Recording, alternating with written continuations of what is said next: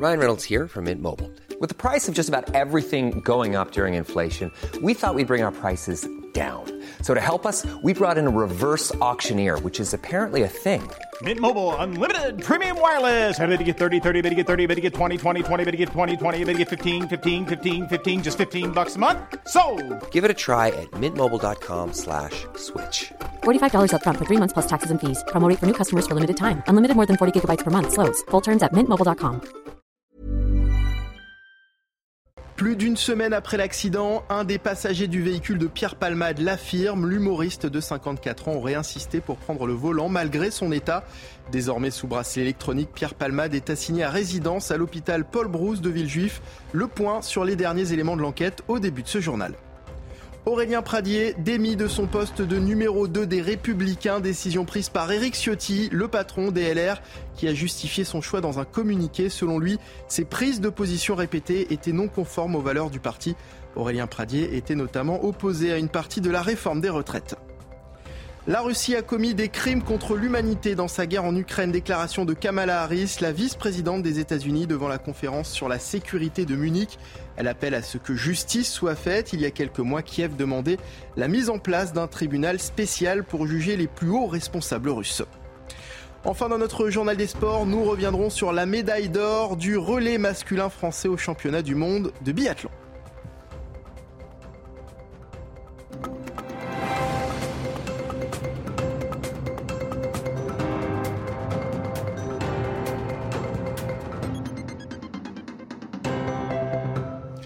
Bienvenue sur CNews, je suis ravi de vous retrouver pour l'édition de la nuit. À la une de l'actualité, les suites de l'affaire Pierre Palmade et de nouvelles révélations au lendemain de sa mise en examen pour homicide et blessures involontaires. Alors où en est l'enquête? On fait le point sur les derniers éléments avec Maureen Vidal. Placé sous surveillance électronique et assigné à résidence au sein du service d'addictologie de cet hôpital à Villejuif, Pierre Palmade est mis en examen pour homicide et blessures involontaires. Le parquet de Melun, qui a initialement requis le placement en détention provisoire de l'humoriste, a annoncé hier faire appel de cette décision. Une demande qui sera réexaminée dans les mois à venir. Le juge des libertés de la détention a visiblement été sensible aux arguments de l'avocate de Pierre Palmade qui a proposé une solution alternative au placement en détention provisoire qu'avait demandé le parquet de Melun. Elle a présenté un, dossier euh, solide, mais comme le parquet a fait appel, eh euh, la Cour d'appel de Paris va devoir examiner à nouveau euh, ce point-là dans un délai de deux mois. Les deux passagers du véhicule, qui avaient été mis en examen pour non-assistance à personne en danger, ont finalement vu leur statut s'alléger en tant que témoins assistés. Et durant leurs 48 heures de garde à vue, ils ont fait de nouvelles révélations. La veille du drame, ils auraient passé la journée à consommer des drogues avec Pierre Palmade. Mais 30 minutes avant l'accident, l'humoriste aurait repris une dose de stupéfiants. Inquiet, face à l'état dans lequel se trouve Pierre Palmade, le passager aurait demandé à prendre le volant à sa place, une proposition qu'il a déclinée. En parallèle, les images de vidéosurveillance de Célie en bière confirment bien que les deux passagers se sont rendus au domicile de l'humoriste après l'accident. Alors une semaine après le tragique accident, quel est l'état de santé des victimes? Une de nos équipes a pu s'entretenir avec des membres de leur famille qui se relaient chaque jour à leur chevet. C'est un sujet de Jeanne Cancard. Une semaine après l'accident qui a eu lieu sur cette route de Seine-et-Marne, l'état de santé des victimes reste inquiétant. Selon les membres de la famille que nous avons rencontrés, le conducteur du véhicule est toujours plongé dans le coma et présente de multiples fractures, notamment au niveau du pied, des jambes, du bras et de l'épaule. Ce père de famille de 38 ans a déjà subi plusieurs opérations et une septième devrait prochainement avoir lieu. À ce stade, d'après sa famille, les médecins ne savent pas s'il pourra remarcher normalement. Son fils de 6 ans, qui était le passager arrière au moment de l'accident, est lui sorti du coma. Toujours selon nos informations, en raison de sa mâchoire cassée, il ne peut ni manger, ni boire, ni parler normalement. Concernant la troisième victime, la passagère avant, son état de santé est jugé moins inquiétant, mais la jeune femme de 27 ans reste hospitalisée. L'enfant qu'elle portait et qu'elle a perdu après l'accident devait naître au mois de mai, après plusieurs tentatives de fécondation in vitro. Concernant Pierre Palmade à présent, les témoignages des amis de l'artiste s'accordent tous sur le fait que ses addictions l'avaient isolé. Pire, aucun ne semble réellement surpris par ce qu'il s'est passé. C'est ce que nous a expliqué Benjamin Locoge. Il est rédacteur en chef à Paris Match. Là, il n'y a personne qui vient défendre Pierre Palmade. Il est, on n'entend pas du tout le monde du showbiz, le, monde du spectacle essayer d'avoir euh, ne serait-ce qu'un discours pour l'excuser. C'est silence radio de tous les côtés parce que les gens sont choqués, parce que même les, gens avec qui il a travaillé sont, tous choqués. Donc euh, oui, c'est là la célébrité ne l'aide clairement pas. Tout le monde savait, c'est que tout le monde s'attendait au pire, s'attendait au pire pour lui-même. Et le problème, c'est que là, le pire, c'est pour les autres. Donc euh, les gens sont pas surpris, les gens sont très choqués mais presque certains auraient préféré que, voilà, que, que ces choses arrivent à lui avant, qu'il fasse une overdose, que ça se termine mal de toute façon, mais qu'il n'ait pas brisé la vie d'une famille pour autant. Dans le reste de l'actualité, tempête chez les Républicains. Éric Ciotti a démis de ses fonctions son numéro 2, Aurélien Pradier, justifiant des prises de position répétées non conformes aux valeurs du parti. Aurélien Pradier étant notamment opposé à une partie de la réforme des retraites. Les précisions avec Élodie Huchard. La malédiction du numéro 2 a encore frappé chez les Républicains ce samedi. C'est donc Éric Ciotti qui annonce qu'il démet de son poste de vice-président exécutif Aurélien Pradier. Il précise ses motivations. Il dit ceci, ses prises de position répétées n'étant plus conformes avec les valeurs de cohérence, d'unité et de rassemblement qui doivent guider la droite républicaine. L'aventure personnelle dans une situation aussi grave pour notre pays ne peut se substituer à l'action collective et à l'esprit de responsabilité. Il faut comprendre que c'est la fin d'un feuilleton au sein Républicains. Il y avait eu un bureau politique ce mardi et justement la question c'était d'arrêter une position claire pour le groupe, notamment à l'Assemblée nationale. Aurélien Pradier qui menait sa partition, qui voulait aller jusqu'au bout pour les 43 annuités maximum pour les carrières longues. Finalement, les Républicains mettent Aurélien Pradier au pied du mur. Soit il rentre dans le rang, soit il peut mener son aventure personnelle comme le dirait Ciotti seul. Oui, mais pour ça, il faudrait davantage de soutien. Aurélien Pradier n'est pas, par exemple, en mesure de créer un groupe à l'Assemblée nationale il faudrait au moins 15 collègues. À voir effectivement donc dans les prochains jours si Aurélien Pradier prend acte de cette décision ou s'il décide de créer son propre parti. Et toujours au sujet de la réforme des retraites, l'examen à l'Assemblée nationale s'est achevé vendredi dans le chahut et le brouhaha qui a caractérisé ces deux semaines de débat. D'ailleurs, qu'avez-vous pensé de cette ambiance agitée lors des débats dans l'hémicycle? On vous a posé la question. Il y a des propos qui sont quand même euh, inadmissibles, c'est tout. Et puis c'est pour la démocratie, c'est pas un bon visage. C'est aussi humain. Euh, pour une réforme aussi importante, euh, c'est normal que les esprits s'échauffent, on va dire. Mais je pense que c'est normal, mais c'est quand même dommage. Oui. J'ai trouvé ça pas vraiment digne. Et puis bah, en termes de débat démocratique, je pense qu'on peut faire mieux. C'est navrant. C'est navrant, ça donne une image déjà que les Français euh, ont quelques doutes sur leurs politiciens, à tort peut-être, mais là ça renforce leurs doutes. Je trouve qu'on a perdu un peu ce qu'on appelait notre bonne vieille démocratie. Les violences contre les élus ont augmenté de 15% en 2022. Ce chiffre a été rendu public cette semaine par l'Association des maires de France. Violences physiques, menaces sur la famille, harcèlement sur les réseaux sociaux. En 2022, 1500 agressions ont été recensées. Exemple à Ligné, petite ville de 5200 habitants près de Nantes avec Jean-Michel Decaze. Pour Maurice Perrion, les menaces commencent lorsque le Football Club de Nantes envisage de déménager le centre d'entraînement sur la communauté de communes qu'il préside. L'équipe quitterait Nantes pour sa campagne à 30 km de la ville et ça ne plaît pas à certains supporters. On vous a traité de quoi, par exemple? Ah, mais de vendu. Euh, on m'a bien sûr dit que, que je touchais de l'argent, évidemment. Presque des menaces, donc de pas de mort, mais presque. Sur les réseaux sociaux, sur des banderoles dans le stade, son nom apparaît. On le traite de voleur ou de collabo. Moi, j'ai un petit souvenir de, mon petit-fils euh, lors d'un lors d'un match, euh, lors d'un match, euh, voir notre nom donc sur une affiche et mon petit-fils qui me dit "Papy, pourquoi les gens nous aiment pas et, ça, c'est ça, ça prend au trip. Tant qu'il n'y aura pas de filtre des réseaux sociaux, eh bien, on peut dire n'importe quoi, on peut balancer, on peut on peut incriminer. À Rezé, autre commune près de Nantes, l'ancien maire s'est suicidé après avoir reçu 14 lettres anonymes L'enquête piétine. En tant que président des maires de Loire-Atlantique, Maurice Perrion demande à ses collègues de porter plainte systématiquement en cas de menace. L'an dernier, 29 procédures ont été ouvertes dans le département. Mouvement de panique au centre commercial de la Défense à la suite d'un suicide. La police est intervenue ce samedi dans le quartier d'affaires de la capitale après qu'une personne s'est jetée de plusieurs étages. La chute aurait provoqué un énorme bruit qui aurait été perçu par les passants comme une détonation provoquant la panique dans le centre commercial des Quatre Temps. L'accès en transport en commun à la Défense a même été interrompu en fin d'après-midi. Des membres du personnel de l'hôpital Ambroise Paré de Boulogne-Billancourt agressés. Deux médecins, deux infirmiers et un agent de sécurité ont été blessés par un patient ce samedi. Ce dernier était en unité d'hospitalisation courte durée. Lorsqu'il s'en est pris au personnel de l'hôpital, il a été interpellé par la police. La traversée des migrants entre la France et l'Angleterre crée des tensions entre les deux pays, alors qu'un budget est versé par l'Angleterre pour renforcer le nombre de patrouilleurs français le long des côtes. Les navires français, eux, de leur côté, sont accusés de ne pas intercepter ces migrants et pire, de les guider jusqu'aux côtes britanniques. Les explications avec Maxime Lavandier. Armés de leurs jumelles, les militaires de ce navire de gare français ont suivi pendant des heures une petite embarcation transportant des dizaines de migrants qui tentent de se frayer un chemin entre les cargos et les ferries pour rejoindre les côtes britanniques. Notre rôle, c'est vraiment de s'assurer que euh, les embarcations puissent traverser euh, sereinement. Et en effet, dans le cas où il y a des personnes qui sont en danger, notre rôle, c'est de les secourir au plus vite.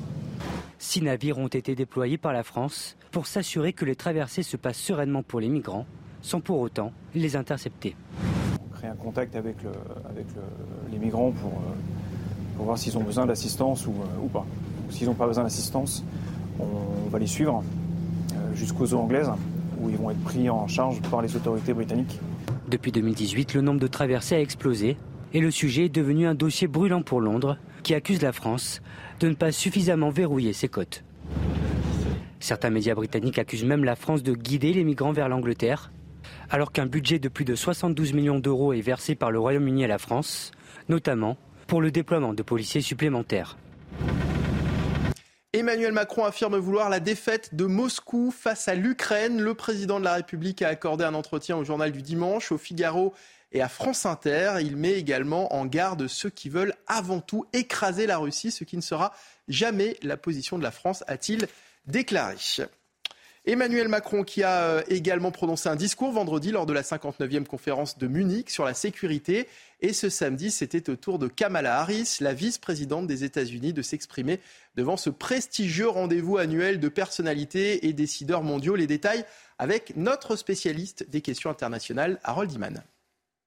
Kamala Harris rappelle qu'il y a un an, au même endroit et devant le même parterre de leaders internationaux, elle avait fait la mise en garde suivante.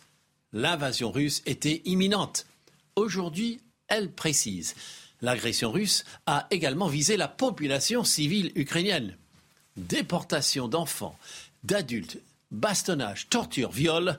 Elle rappelle aussi le bombardement de Mariupol et les tueries de Boutcha. Et elle rappelle enfin qu'elle avait une carrière de procureur de l'État de Californie et qu'elle connaît son droit. Dans le cas des actions de la Russie en Ukraine, nous avons examiné les preuves. Nous connaissons les normes juridiques. Et il n'y a aucun doute. Il s'agit de crimes contre l'humanité. Elle promet, sans préciser comment, que les auteurs de ces actes et les commanditaires devront rendre compte devant la justice. Au-delà de l'argument humanitaire, elle fustige l'impérialisme débridé russe, tellement hostile aux normes juridiques qui ont garanti la paix depuis la Deuxième Guerre mondiale. Plus de 44 000 morts après les séismes du 6 février en Turquie et en Syrie. Presque deux semaines après, les sauveteurs sont toujours à pied d'œuvre, avec encore, même si elles sont de plus en plus rares, de belles surprises. Deux personnes ont été sauvées des décombres ce samedi en Turquie. Et puis ce samedi, c'était aussi euh, le coup d'envoi du carnaval de Dunkerque, un rendez-vous euh, incontournable qui attire des milliers de touristes chaque année. Notre journaliste Michael Dos Santos était de la partie. Vous allez voir qu'en début de soirée, il y avait déjà beaucoup d'ambiance dans les rues. Les festivités ont démarré ici dans euh, la ville de euh, Dunkerque. Nous sommes ici dans la basse ville. Euh, c'est un jour de fête, mais ce n'est qu'un échauffement. C'est le début des trois joyeuses, trois jours de fête, dimanche, lundi et mardi. Ça va commencer à midi avec le championnat du monde du cri de la mouette. À 17h, il y aura le lancer de hareng depuis le balcon de l'hôtel de ville. Et puis à 19h, tout va se conclure avec un grand chahut qui marque finalement la fin de cette journée de fête. Le carnaval de Dunkerque, c'est les trois joyeuses, mais c'est finalement trois mois, puisque ce carnaval dure exactement trois mois, trois jours de fête et de très bonne, très bonne ambiance ici à Dunkerque. Bonne ambiance donc dans les rues de Dunkerque. Avez-vous déjà rêvé de dormir à l'Opéra Garnier? Eh bien c'est maintenant possible, figurez-vous. Airbnb vous offre cet été la possibilité de dormir dans l'une des loges de ce lieu mythique et historique de la capitale. Le site avait déjà proposé des nuits insolites au Louvre ou encore au Moulin Rouge. Découverte de cette expérience inédite avec Mathilde Couvillier-Fornois. Une chambre avec vue sur la célèbre scène de l'Opéra Garnier. C'est ce que propose le site de location Airbnb pour deux personnes. La chambre et les meubles anciens seront spécialement installés cet été dans l'une des plus prestigieuses loges de l'opéra.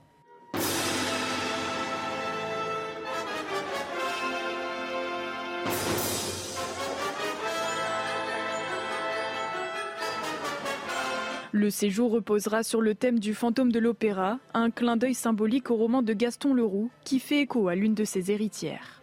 Ça va être un bel hommage pour euh, et Gaston Leroux et le lieu et, cette idée qui est, assez magique. Je pense que pour les gens, ça va être un peu irréel. Pour 37 euros seulement, les locataires pourront visiter le palais dont sa piscine souterraine qui a inspiré l'antre du fantôme de l'opéra. Ils pourront également dîner aux chandelles dans une des salles de répétition. Vous êtes ici dans le foyer de la danse, qui est un des lieux euh, les plus emblématiques du Palais Garnier. Et ce lieu est un des lieux qui a été aménagé spécialement pour le partenariat que nous avons construit avec Airbnb. Airbnb mettra en ligne son offre le 1er mars selon le principe du premier arrivé, premier servi. Il faudra donc être rapide. Une nuit totalement inédite hein, dans les coulisses du Palais Garnier, ça donne envie. Allez, tout de suite on passe au sport. Et on commence ce journal des sports avec la victoire du relais masculin français au championnat du monde de biathlon. Antonin Guigona, Fabien Claude, Émilien Jacquelin et Quentin Fillon-Maillet ont réussi à devancer les favoris norvégiens. Malgré le vent qui soufflait à Obernorf, les Bleus ont dominé la course de bout en bout. C'est le troisième titre planétaire pour le relais masculin français. On écoute Émilien Jacquelin et sa joie après le titre. C'est vrai qu'on dit souvent qu'un relais, c'est l'addition de quatre courses, mais vraiment, c'est aussi une histoire de presque de famille, j'ai envie de dire, on a chacun donné euh, notre maximum pour, euh, pour qu'ensemble, on a cherché de, grandes choses. Euh, et, voilà, une médaille d'or face à une équipe de Norvège qui, depuis le début de saison, bah, nous, met la misère, ben, ça veut dire beaucoup. En Ligue 1, Strasbourg recevait Angers dans le match de la peur. Les Strasbourgeois et leur nouvel entraîneur Frédéric Antonetti se sont imposés deux buts à un. Habib Diallo inscrit les deux buts de son équipe en première période. Ben Taleb va réduire l'écart sur un penalty, mais insuffisant pour empêcher la quatrième victoire de la saison des Alsaciens. Avec 10 points, Angers a désormais un pied en Ligue 2. En première ligue à présent, Arsenal et Manchester City se livrent une bataille acharnée pour le titre de champion. Ce samedi a peut-être marqué un tournant dans la saison, le film des matchs avec Jérémy Pavlovic. Six mois que les Gunners entamaient chaque journée dans la peau du leader de Première Ligue. Mais ce samedi, pour la première fois depuis la troisième journée, c'est en tant que dauphin de Manchester City qu'Arsenal se déplace. Et sur la pelouse d'Aston Villa, les Londoniens sont bousculés, menés 1-0 puis 2-1 la faute à des buts de Watkins et Coutinho. Ils reviennent à hauteur à l'heure de jeu grâce à Zinchenko. L'espoir renaît avant la délivrance. Faut qu'il se passe quelque chose en retrait. Jorginho Oh quel but de Jorginho avec oh un maximum de réussite Un dernier but de Martinelli scelle ce succès renversant. Leader de nouveau, Arsenal reprend trois points d'avance sur les Mancuniens.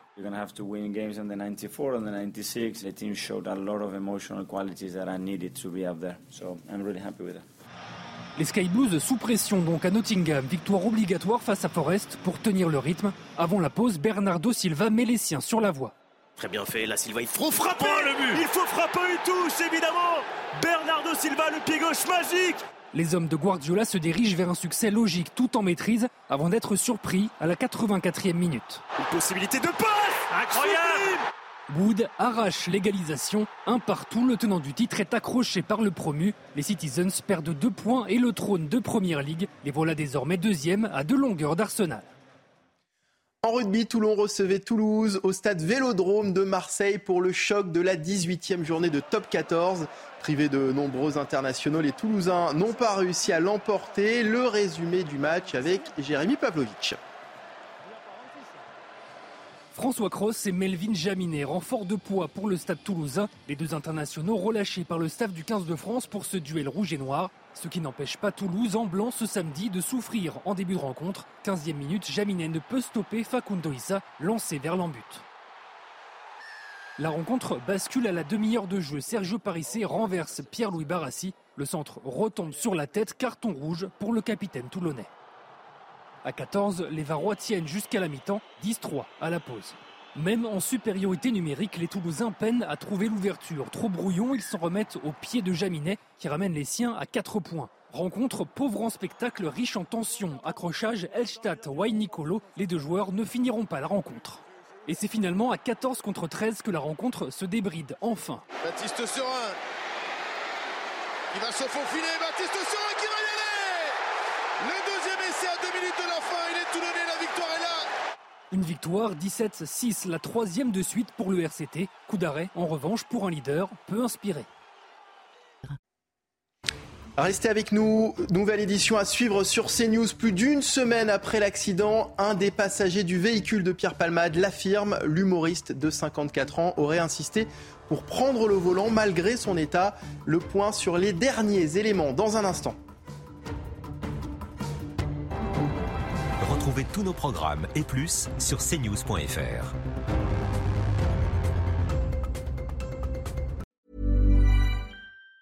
Planning for your next trip? Elevate your travel style with Quince. Quince has all the jet setting essentials you'll want for your next getaway, like European linen, premium luggage options, buttery soft Italian leather bags, and so much more. And it's all priced at 50 to 80% less than similar brands. Plus, Quince only works with factories that use safe and ethical manufacturing practices. Pack your bags with high-quality essentials you'll be wearing for vacations to come with Quince. Go to quince.com slash trip for free shipping and 365-day returns.